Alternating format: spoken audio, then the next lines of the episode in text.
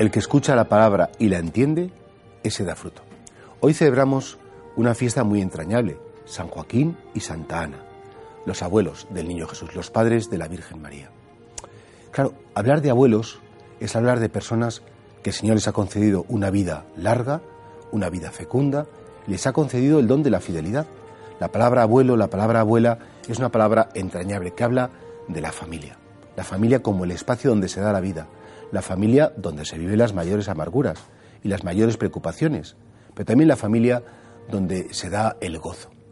Y por eso el Señor quiso venir a la tierra en una familia y, quiso tener abuelos. La tradición nos da estos nombres, podrían haber sido otros cualquiera, pero nos hablan de esa ternura.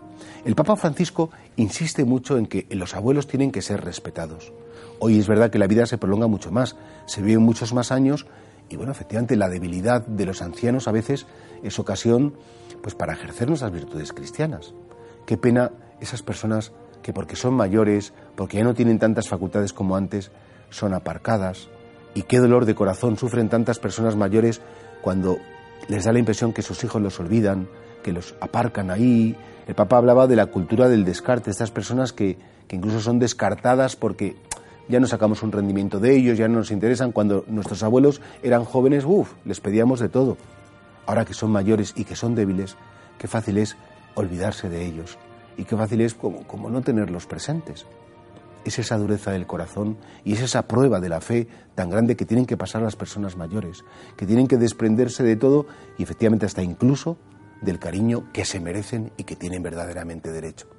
Por eso hoy es un día para pensar en nuestros mayores, es un día para respetarles, es un día para, para darnos cuenta si estamos tal vez omitiendo. Sobre todo también es un día para que a las personas mayores, desde aquí, desde la palabra de vida, se les diga, sois importantísimos.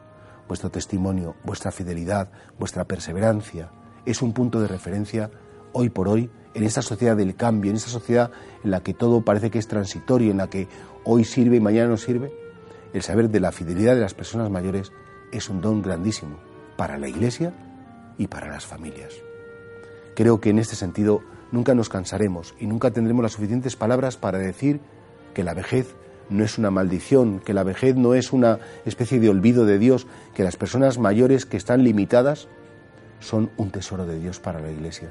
Y una sociedad que desprecia a los mayores, una sociedad que ningunea a los mayores, es una sociedad deshumanizada. Por tanto, la Iglesia quiere agradecer vuestra fidelidad y la Iglesia os anuncia una vida eterna reservada para aquellos que han conocido el amor de Dios y que han perseverado hasta el fin.